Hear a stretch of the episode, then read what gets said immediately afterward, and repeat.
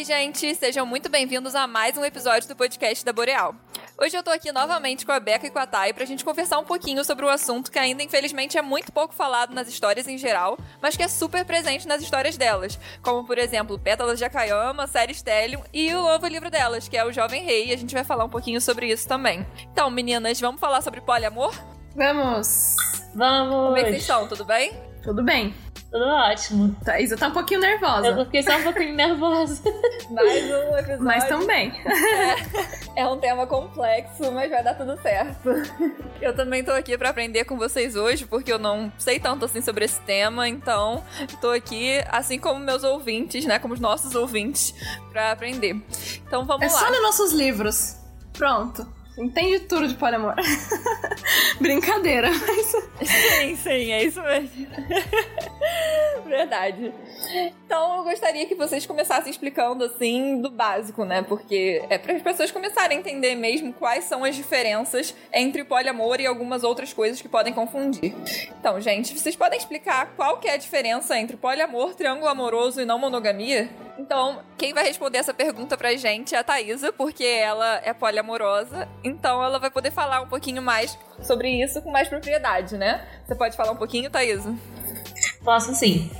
É, sou poliamorosa, não estou no relacionamento agora, mas não por minha causa. não tenho controle sobre isso. É, então vou, vou, dar uma explicadinha de um jeito simples, porque é bem simples, assim, pelo menos na minha cabeça eu vejo de um jeito muito simples. Tipo, não monogamia. É o contrário da monogamia, que é você ter um parceiro só, né? A sociedade inteira. É homem, mulher e sempre, e toda a sociedade patriarcal foi moldada nesse estilo. O triângulo amoroso é aquilo que a gente tá cansado de ver nos filmes, os livros, que a gente quer morrer quando vê. Que é tipo a menina, ah oh, meu Deus, eu estou dividida entre esse cara e esse cara, e agora o que eu faço? Eu amo os dois. E aí a gente fica tipo, meu Deus, fica com os dois, você gosta dos dois, os dois também parecem se gostar. Mesmo que aparentemente não mostre isso. É, e o poliamor é quando já tem um relacionamento, quando a, é da menina do triângulo amoroso que eu falei, que ela falou: vou ficar com os dois. E os, do, e os dois ficam juntos e ela fica junto, e aí tem um relacionamento poliamoroso. Me, é, é, isso, né, Thaisa? O poliamor, ele fica dentro da não monogamia. Uhum, exatamente. E ainda dentro do poliamor tem outros tipos de relações, tipo relação monopólio, que é quando o membro, tipo, não monogâmico, é, não, o membro é monogâmico e aceita o outro que não é. Então é tipo como se fosse eu e a Thaisa namorando. Ela é, ela é, é não monogâmica eu sou monogâmica. Isso é só um exemplo, tá? Não que eu seja. E aí eu aceitaria ela ficar com outras pessoas. E aí tem a poligamia, que é quando uma pessoa se casa com várias esposas e maridos. A, a, que a gente mais gosta, que é o que a gente sempre trabalha nos nossos livros dentro, da, dentro de relacionamentos poliamorosos, que é a polifidelidade. Que é onde o contato é restrito aos membros do grupo. Uhum. Então, não necessariamente o poliamor quer dizer que todas as pessoas estão ali dentro de um relacionamento envolvendo é, fidelidade. A polifidelidade já é outra coisa. Isso, é outra coisa. A polifidelidade, você. Você é. Você é fiel só àquele grupo de pessoas, né? Você fica com aquele grupo de pessoas exclusivamente com eles. É isso. Aí, se por acaso as pessoas quiserem abrir o relacionamento, né, e ficar com outras pessoas, aí já não é mais polifidelidade. Entra em relacionamento aberto. E só complementando também que em relacionamento aberto, tipo, não tem amor com uma terceira pessoa envolvida, né? Tipo, em polifidelidade tem. Você, tipo, é, é uma relação amorosa. Basicamente, tipo assim, eu acho que o que as pessoas decidirem como regra, tá tudo bem, entendeu? Se as pessoas decidirem, tipo, vai ser um relacionamento aberto, tipo, você vai poder ficar com quem você quiser e eu também, tá tudo bem, joia, ok, é isso aí. Ou, ah, é um relacionamento fechado, vai ser só, só nós três, e é isso aí, também, ok. Né, mas agora, a não monogamia tem que ter mais de duas pessoas. Envolve uma relação com mais de duas pessoas, seja essas três ou quatro ou cinco pessoas se envolvendo numa relação aberta, numa relação monopólio, na poligamia, numa polifidelidade e por aí vai. Agora, agora entendi. agora entendeu. Ai, que bom. Bom, agora eu vou fazer a pergunta que a Bianca do Resenha de Unicórnios mandou pra gente. Qual é a diferença entre poliamor e polifidelidade? O. Não, não, é, não tem uma diferença, porque a polifidelidade ela tá dentro do poliamor. É como se o poliamor fosse uma categoria e a polifidelidade fosse uma das subcategorias. Que é quando as pessoas. É, um, é, duas ou mais pessoas estão num relacionamento só que ele é fechado, ele não é um poliamor de relacionamento aberto. Porque existem muitas relações poliamorosas que as pessoas ficam com outras pessoas de fora e que não tem essa. que, é um, que vem um relacionamento aberto. Na polifidelidade, não. É como. É, é como. Tá ali um conjuntinho de pessoas, elas só ficam entre elas, elas são fiéis entre elas e não ficam com mais ninguém. Uhum. Entendi. Espero que a Bianca agora tenha entendido também. Bom, é, como que a gente pode construir um poliamor bem feito nas histórias, sem colocar estereótipos ou ser preconceituoso? Várias pessoas já pediram dicas pra gente quando vão escrever poliamor. E as respostas basicamente já estão na ponta da língua. E, tipo, acho que a primeira coisa é você decidir a dinâmica é, tendo em vista os personagens. Então tá, então vai ser assim: vai ser uma polifidelidade? Vai ser um relacionamento aberto? Vai ser um poliamor com relacionamento aberto? Vai ser um. Mas, enfim, primeiro decida a dinâmica dos seus personagens, tendo em vista a personalidade deles, o que, que, eles, que, que eles querem. E acho que o mais importante é não focar em sexo. Porque todas as, todas as histórias, a maioria das histórias, na verdade, a gente vê lá que começam por meio de sexo ou envolvem alguma coisa sexual, como se as pessoas ali não, não se amassem, sabe? Não envolvesse sentimento. Envolve. É, tipo assim, alguns relacionamentos héteros começam como sexo, começam, mas não são todos. Tem uns que às vezes a pessoa começa na amizade, tem um relacionamento, e aí depois vai parte pro sexo. A gente vê várias histórias assim. Mas quando é poliamor, a gente não vê isso. A gente vê normalmente começando com sexo e aí depois as pessoas se apaixonam. E seguindo mais ou menos isso, de tipo, as pessoas começam se envolvendo, com, se envolvendo e depois se apaixonam e aí viram um relacionamento poliamor, a gente também ressalta muito para não começar com uma traição. Porque as pessoas começam muito histórias de poliamor com traição. Tipo, ah, eu tô tô ficando com ele, mas tô apaixonada por aquela menina. Então vou trair ele com ela. E aí um relacionamento amoroso. E aí depois pode se desenvolver, todo mundo fica junto. Mas é muito frequente começarem com uma traição e a gente fica, meu Deus, traição não é legal, sabe? Você tá ali dentro de um acordo, de um relacionamento, seja qual for. Eu acho que o mais importante é lembrar que não é bagunça. Porque as pessoas veem um relacionamento poliamoroso e pensam, ih, posso ficar com eles de boa, tá tudo liberado. Eles ficam com mais de uma pessoa, então eu posso chegar lá e ficar junto, ou então eu posso sugerir uma suruba, uma homenagem que eles vão aceitar porque eles têm um relacionamento poliamoroso. Pelo amor de Deus, gente. Não façam isso. Você faz isso para as pessoas que você conhece na rua. Oi, tudo bem? Então vamos para uma homenagem. Não se sinta à vontade a fazer isso só porque a pessoa tem um relacionamento não monogâmico. A não ser que você tenha intimidade com ela. Sim. Não monogamia é diferente de relacionamento aberto, sabe? Poliamor não é relacionamento aberto, não são sinônimos. Pode vir a ser, pode vir a ser, estar incluso ali, mas não é sinônimo, não é a mesma coisa. E também, eu acho que a última dica é focar em todas as pessoas envolvidas nesse relacionamento poliamoroso, sabe? Porque às vezes, tipo, em histórias tem lá três pessoas, só que você foca mais na dinâmica de um com o outro. E o fulaninho fica de lado, entendeu? Tem, tem várias dinâmicas. Tem dinâmicas em que, tipo, das três pessoas, é, duas, é, a, duas pessoas não se envolvem entre si, mas, tipo, se envolvem com a pessoa do centro, sabe? É, tem muitas assim. Eu e a Thaís, a gente não gosta. A gente gosta quando todos se envolvem mutualmente. Mas isso é questão de gosto, não é questão de regra, você faz como você achar preferir. O importante é no relacionamento estar em acordo com todas as pessoas né, para não ter essa questão de traição, esse, essa falta de respeito, etc. E é isso, eu acho que só respeitar, tratar como uma coisa uhum. normal, porque é. Sim, total. Vocês estão falando de várias pessoas que escrevem poliamor e eu tô tipo, caramba, as únicas pessoas que eu conheço que escrevem são vocês. é, é, na verdade a gente não, tipo assim, não são pessoas específicas. A, a gente não lê muito poliamor. Porque é... é, a gente não lê muito poliamor porque É, Pode falar, Thaís. Exatamente, a gente não lê muito poliamor exatamente por conta disso, porque quando eu, eu vou procurar histórias de poliamor, ou a Rebeca vai procurar, elas têm sempre um desses defeitos que a gente enumerou que não deveria uhum. ter numa história de poliamor. É um relacionamento, deve, normal, deve ser tratado como um relacionamento normal. Sim. E a gente encontra muito é, capa só apelando pra sexo, contraição. Uhum é, bagunça, todo mundo se pegando loucamente, o que pode, mas, tipo, não é só isso e existem vários tipos. E é Acaba criando estereótipo, né? É, só representar dessa maneira. Ainda mais com uma coisa que tão pouca gente conhece e sabe sobre, né? Você coloca uhum. assim, logo com estereótipo, o pessoal vai achar que é isso. É, as pessoas não têm responsabilidade para escrever poliamor, sabe? Não, não tem. de todas as histórias, eu acho que de tudo que a gente já viu até hoje, a, acho que só uma história que é uma série tailandesa, que eu recomendo para todo mundo, inclusive, que desenvolve de uma forma muito saudável e natural, e a gente amou, porque principalmente envolve máfia. Que, que, que história de poliamor que envolve máfia você encontra por aí? Não encontra. Você não, não tem. Você sempre é focado em romance, aí que nem tem essas coisas que a Thaisa disse, que envolve traição, envolve sexo, envolve, enfim, tudo isso aí.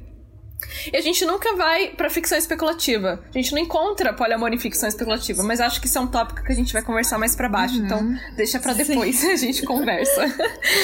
É, e normalmente vocês constroem um poliamor com mulheres, com homens, misturado. Como é que é? Como que as pessoas costumam fazer também normalmente? Porque eu acho que o mais comum que a gente vê, assim, e que normalmente é estereotipado, né? É o de duas mulheres e um cara, né?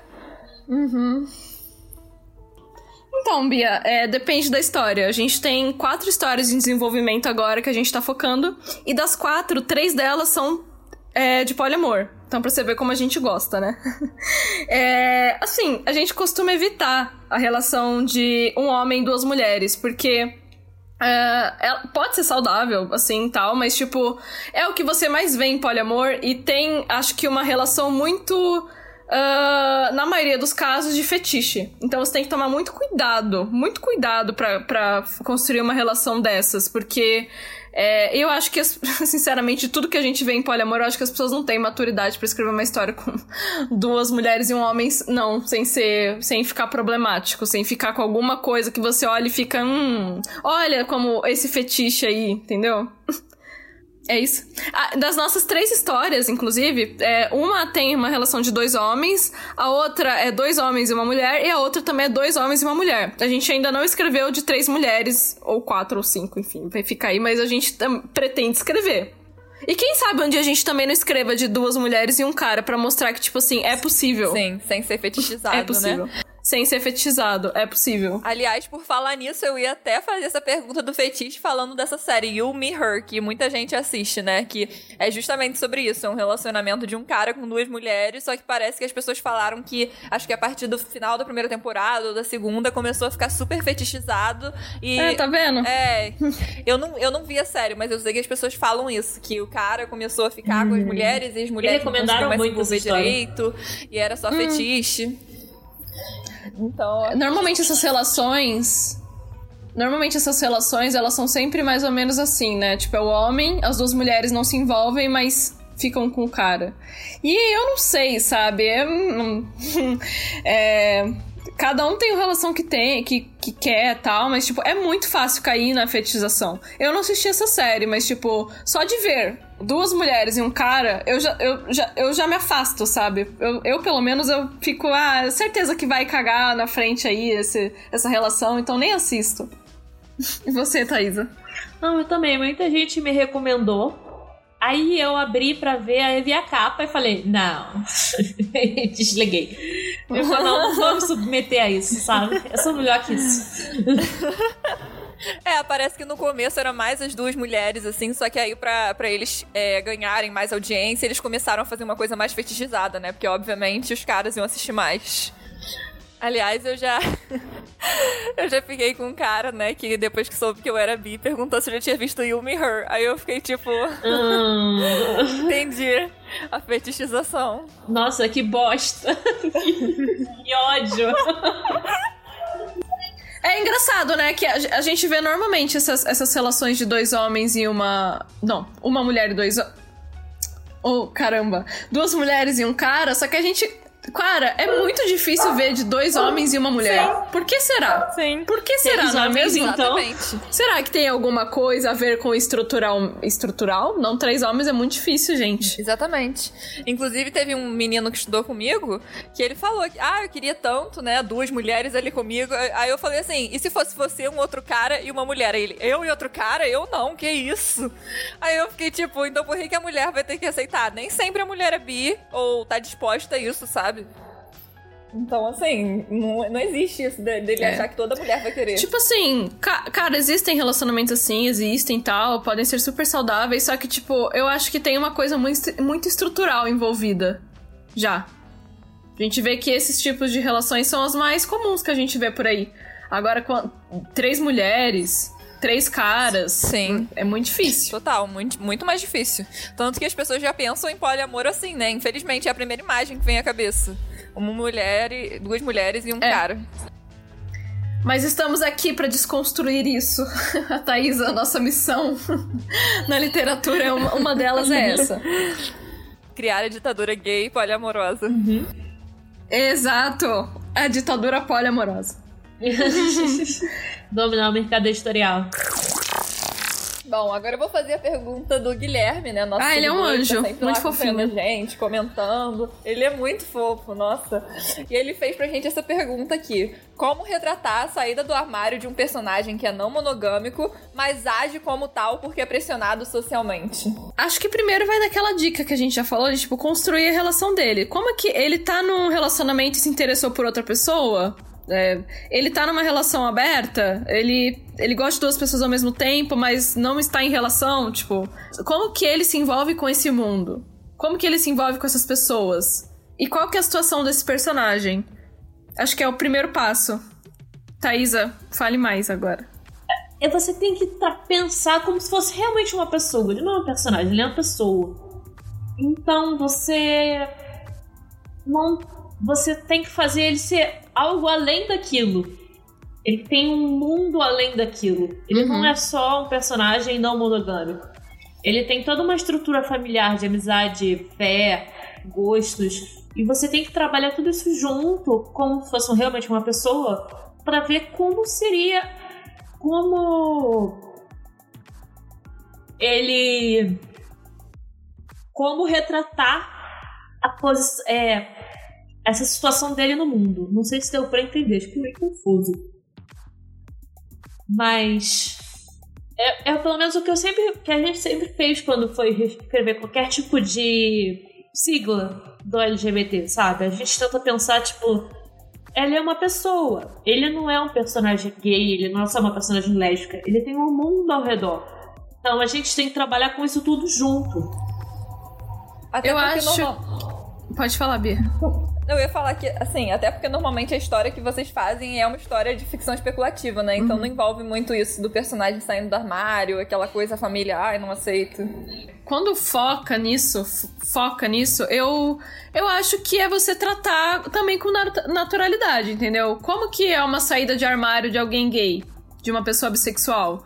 É só você ver da mesma forma uh, com uma pessoa não monogâmica. Eu acho que a Thaisa consegue falar isso melhor do que eu. Foi que eu disse. Não, então, mas justamente. É, eu sempre penso assim. É, mas acho que a pergunta mais é a questão da saída do armário e o cara é pressionado, né, para isso. No caso, pressionado por pessoas monogâmicas, eu acho é isso. Thaís, vai falar mais alguma coisa? Não, eu acho que foi o que eu falei da sigla do LGBT. É... Não, mas quando foca nisso. E o que a Rebeca. Quando foca nisso. Eu nunca gostei de história focada nisso.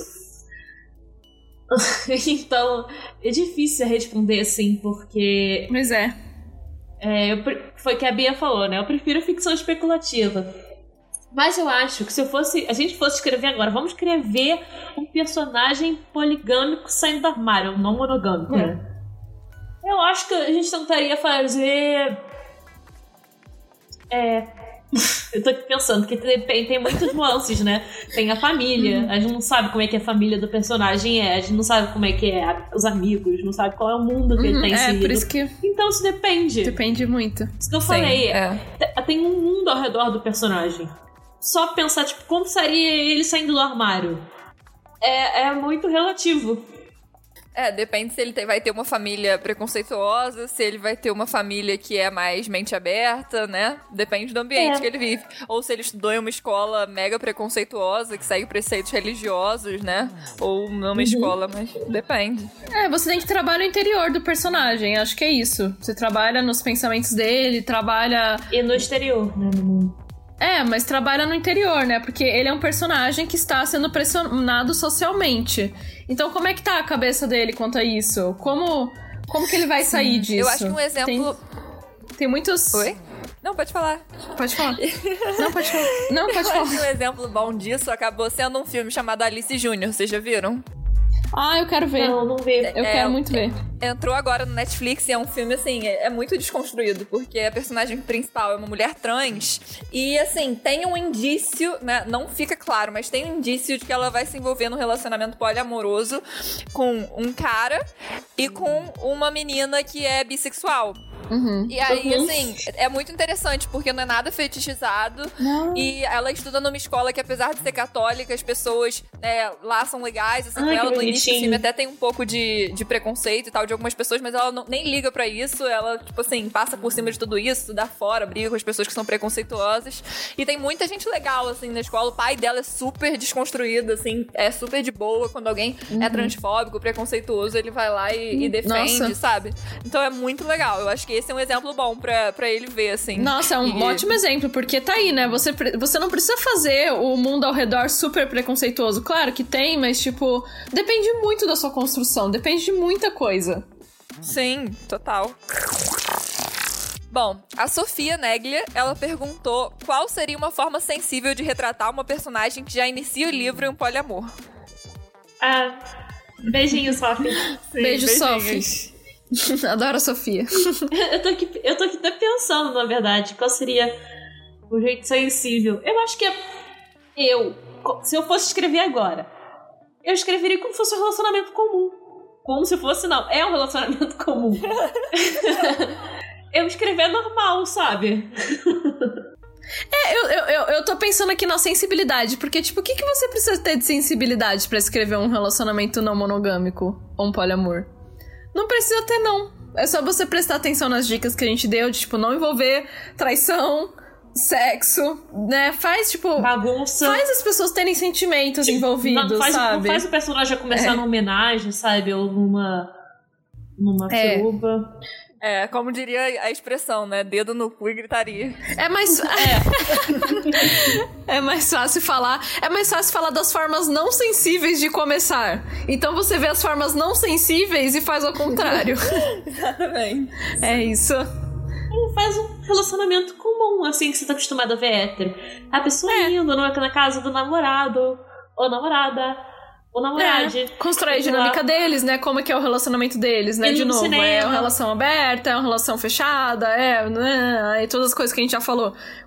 Vê certinho, faz uma ficha, né, certinho, de como cada um se relaciona com o outro, porque tem isso, né? Como são três pessoas, as dinâmicas podem ser diferentes de um para outro. Inclusive, que isso é o mais legal de tudo. É o mais legal. Sim. então constrói isso certinho, se divirta no processo e aí vai sair, sens- vai sair de uma forma sensível. Sim. Acho que é só a pessoa não ficar tão preocupada assim, né? Que às vezes ela acaba colocando umas coisas que não É. são pra colocar, né? É só escrever de uma forma mais É, e se ficar aí na dúvida, manda o texto pra mim e pra Thaisa, que a gente vê. Uhum, É isso gente- aí. Eu adoro poder ajudar. Eu sempre quando eu vejo alguém, ah, leitura sensível para a namorada, eu falo aqui! eu! eu quero! Isso aí. Sempre bom contribuir para o mundo do poliamor. Sim. Sim. Vamos crescer mais esse mundo, né, gente? Quase não tem livros que retratam esse assunto ainda. Façam, façam com ficção especulativa, por favor. Sim. Uhum. E por falar nisso, né? Vocês se inspiram em alguém pra construir esse tipo de relacionamento, em livros, séries, filmes, etc? E como surgiu a ideia de começar a escrever poliamor também, por parte de vocês? Bom, Olha. acho. Pode falar, Thaisa. Eu comecei, eu acho que. é, deixa eu ver se tem alguma pergunta aqui embaixo disso. Ah, tá. Não tem. Não vou responder. Olha, eu comecei a desenvolver histórias poliamorosas dentro da minha cabeça quando eu tinha uns 12 anos. Eu começava a imaginar, a criar uma história, e aí é, eu lembro que eu contava para as pessoas e todo mundo me olhava tipo, uma história de três caras com uma menina. Na época era a história que eu criei. Três caras? Três caras com uma menina. Era um relacionamento de quatro pessoas. É... E as pessoas achavam muito estranho e eu não tinha referências. Eu procurava, mas é aquele negócio, né? Chernobyl que eu encontrava por aí. No máximo. No... A primeira pessoa a escrever deve ter sido Thaís, 12 anos. Não, eu, eu, eu escrevi, assim, mas é, no papel mesmo da época. Eu tenho até os manuscritos até hoje aqui.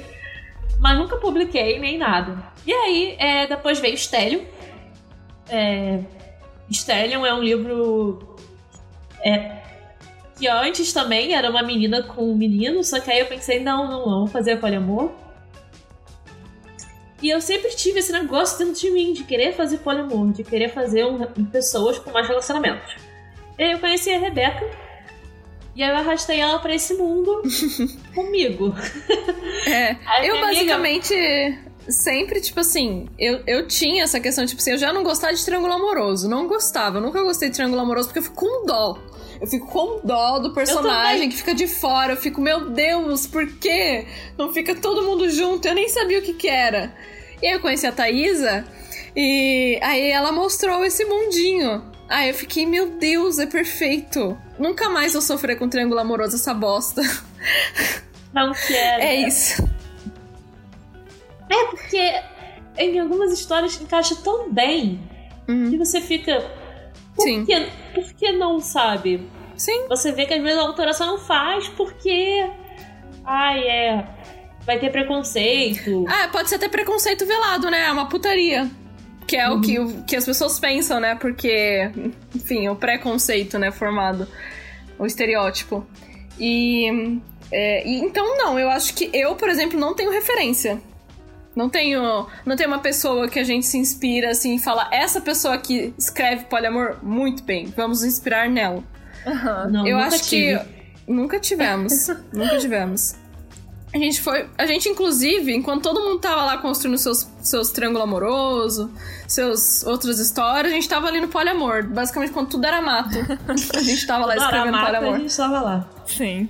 Eu acho que tudo meio que ainda é mato, né? Um pouquinho mais é. de, de. É. É. De construção é. ali, mas ainda tem mato. Sim, agora tá ficando na nossa bolha, né? Porque é na nossa bolha. Na nossa bolha. Infelizmente, tá ficando um pouco mais, ganhando mais forma, assim. Só que ainda assim, são muito poucas histórias. E em ficção especulativa, acho que. Acho que só. Eu conheci aquele. Dizem, né? Eu não li a história, aquele Pacto dos Três Grace. Eu só sei que tem poliamor, graças ao sem spoiler. Obrigado, sem spoiler. Tá na lista de leitura pra eu ler. Mas eu não, não sei mais que isso, entendeu? É, é muito escasso. Eu comecei a ler. Eu ainda não cheguei na parte do poliamor, mas é uma narrativa de terror. É um livro, assim, meio... Ah, é, é, é, diferente, assim. Legal. E por falar nisso, né? É, dentro da ficção especulativa, qual que é a diferença, assim, para você retratar o, o poliamor? Eu acho que não é, é, é, justamente o que a Thaisa disse, né? Não é, é, focar no, no mundo, né? Tem outras coisas. O personagem não vai ser só, por exemplo, da mesma forma que a gente encara o LGBT, a gente tem que encarar também pessoas não monogâmicas. A pessoa não é só não monogâmica. A pessoa não é só, não, só poliamorista. É, e é isso, sabe? Você foca no mundo externo, é, você foca no mundo interno da pessoa, nos sentimentos da pessoa e trata aquilo com naturalidade. Na, dentro da ficção especulativa, porque tem tantas coisas mais, não mais importantes, mas o relacionamento é só uma das coisas ali. É, vou dar um exemplo da nossa história, Pétala Jakayama, que é um, uma ficção uhum. especulativa, né? É uma fantasia em que os personagens principais é um, é um samurai, é um curandeiro e um kitsune, que é um yokai raposa. São os espíritos japoneses. E aí toda a história é, é, tem a ver com. Eles têm a história deles, dos relacionamentos deles. mas não é focado nisso. Tem um mundo ao redor de coisas acontecendo, porque eles vão para um outro mundo, eles têm que voltar para casa, eles vão morrer se não voltarem, eles têm que cumprir missões. Então, o relacionamento deles está ali, mas não é o foco, e tem várias coisas acontecendo. E se eles se ignorarem o que está acontecendo ao redor, eles vão morrer.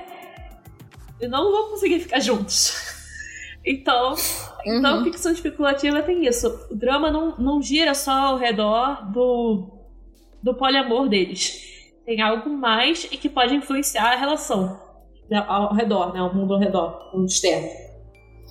Eu acho que essa deve ser ainda mais uma exclusividade de vocês, né? Porque colocar LGBT dentro de ficção especulativa já é raro. Poliamor, então, mas uhum. deve ser mais raro ainda, né? É.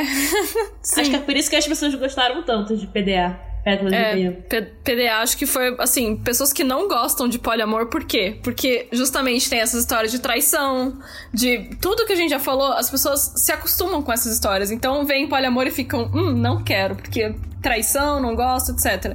E a gente não, a gente constrói de uma forma muito natural. Muito, muito natural. E aí, a gente já recebeu vários comentários de pessoas que foram ler falando: Cara, eu não gostava de poliamor. Inclusive, só gosto da história de vocês. muita coisa. muita, muita coisa. Tipo, muitas pessoas mesmo já vieram falar isso pra gente. Que, tipo, não gosta de história de poliamor, mas decidiu dar uma chance. Pra Pétala Jacayama, principalmente. É, porque acho que Stellion a gente não... É, o primeiro livro de Stellion não tá tão explícito. Enfim, a gente tá arrumando as coisas. Uhum. Muitas coisas, enfim. Mas é, Pétala Jacayama, as pessoas vêm falar as pessoas dão uma chance e gostam, porque... É muito nítida. É, amor, é, é, é, muito amorzinho, é muito fofinho, é, fofinho. é muito gracinha. Ah, que bom. E por que, que vocês acham que o poliamor ainda é tão pouco mostrado e aceito na nossa sociedade? Acho que vocês meio que já responderam, né? Que é por causa dessa questão da fetichização e tal, mas é. Uhum. É, é, por causa desse preconceito. Uhum. Por causa desse preconceito, desse estereótipo que as pessoas têm de que, tipo, começa sempre com traição e é uma bagunça. Fica com. As pessoas ficam. É, tipo assim, pode chegar alguém ali e falar, oi, quero ficar com vocês. E aí fica com todo mundo uma bagunça, vira um swing, vira. Uhum. Enfim. É, é, é, essa impressão que Tanto as pessoas é que se têm. Procurar... Infelizmente. Sim, sim, verdade. As pessoas confundem com relacionamento aberto também. Tipo, poliamor igual é relacionamento aberto e não é, Verdade. de novo. Até não porque é. fala que ela odeia relacionamento aberto, né? Odeio. É, pra mim, assim, eu não quero. Não, nem gosto de ler histórias. Oi? Né? Quem, quem tem relacionamento aberto fica de boa, nada contra, mas eu não quero ler histórias de relacionamento aberto. Me deixa desconfortável. E nem teria. Se eu fosse... Tenho até amigos que são. É. não, eu não teria, porque é, eu não sei, eu me estranho, porque eu, eu, eu, sou poliamorista, mas eu penso. Eu me vejo muito numa relação de polifidelidade. Eu com as pessoas ali, com as pessoas que eu gosto, mas não me. não ficando com os outros. Até porque eu me. Ve, eu, eu, eu me vejo como uma pessoa sexual e não, não, quero, não, não tenho vontade de sair ficando com as pessoas nem nada. Não é meu perfil. Eu também não. É, tipo, a, a, gente nem tem propriedade para falar de relacionamento aberto, porque a, a Thaisa é, não curte, eu também não curto.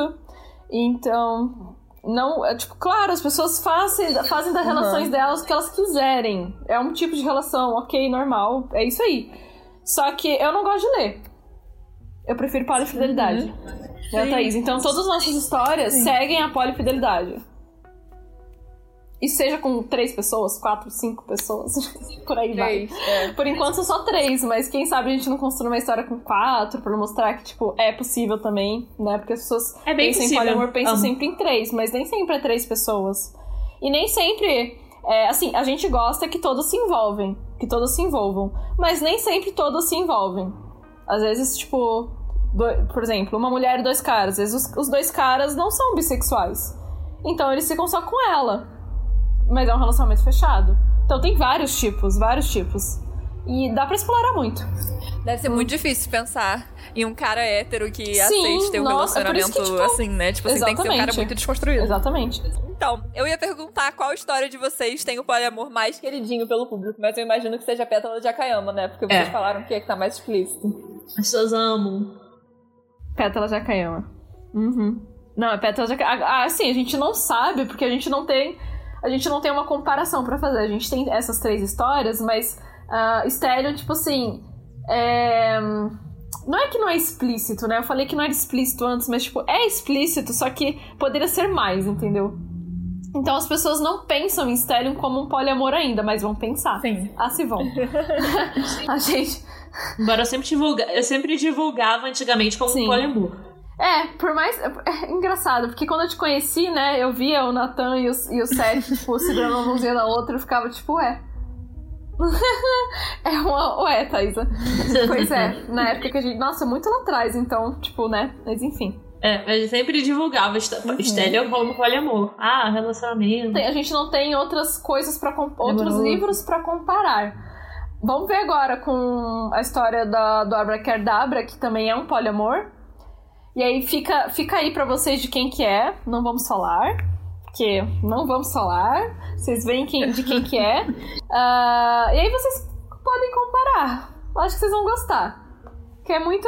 As, as pessoas que leram já, né? Os nossos. as pessoas que fizeram blurb, obrigada, Delson, é, Pablo e, e Larissa Siriani. Obrigada. Muito, muito, muito obrigada. Obrigada, É, gente. Eles gostaram bastante de como foi desenvolvido o poliamor. Então, acho que a gente tá mais confiante. Sim. Ah, com certeza as pessoas vão adorar. Ainda mais sendo uma releitura do Rei Arthur, né? Com certeza vai ser Ai, uma coisa que todo mundo vai adorar, né? Porque Ai, a amo. gente sabe que, no, é, pelo menos nas Brumas de Avalon, né? Tem, assim, um indício de que tem. Né? Uhum. Mas ali- acho que lá chega a ser mais um triângulo amoroso que um poliamor, né? O que tem nas Brumas de Avalon. Sim. E assim, não fica. E tipo, é- a, a gente olhando a cena de sexo viu que também não tava muito bem feita, né? Que É, exatamente. Você vê, né? Foi só na cena de sexo que eles colocaram os três. Sim, exatamente. Foda, né? É foda. É sempre o sexo que une, né? Só que não.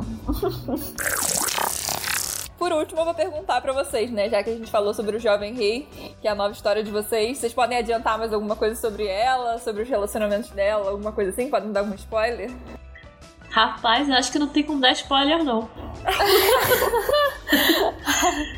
acho que se dá spoiler, acaba com, com as, as plot twists do livro.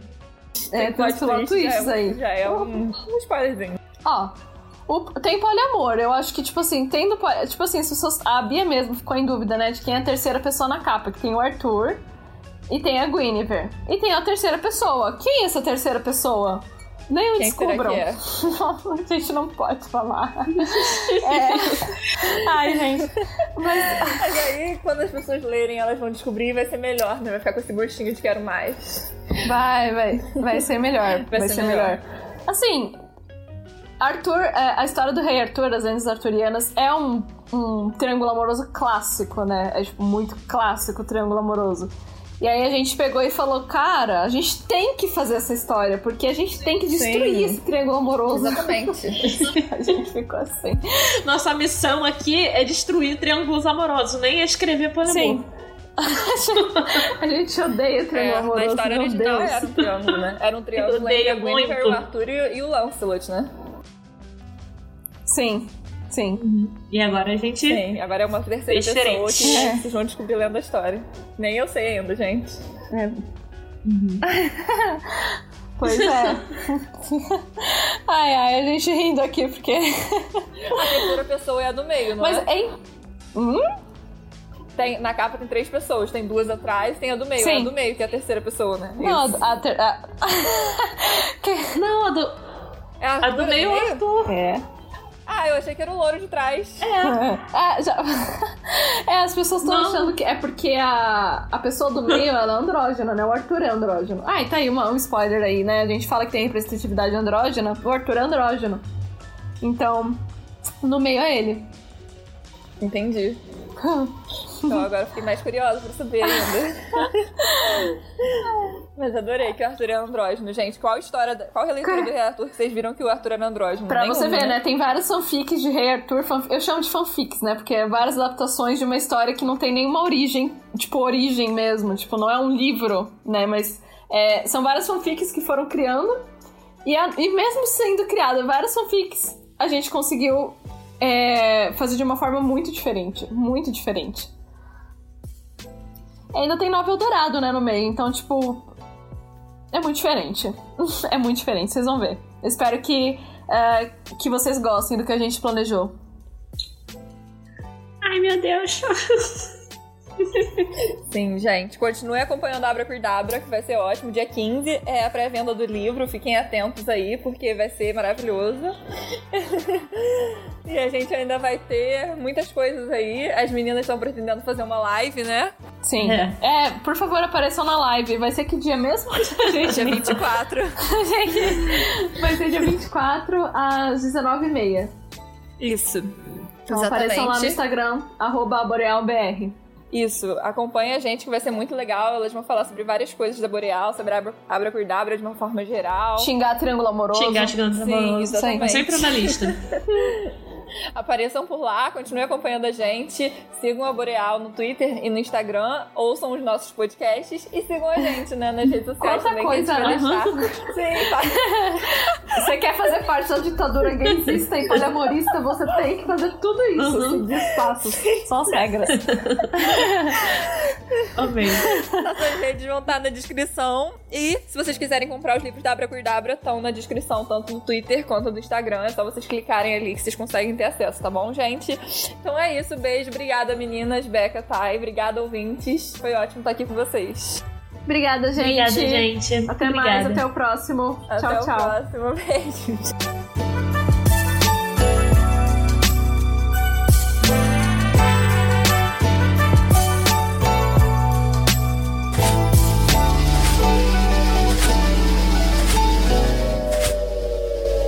podcast foi editado pela Miragem. Até o próximo!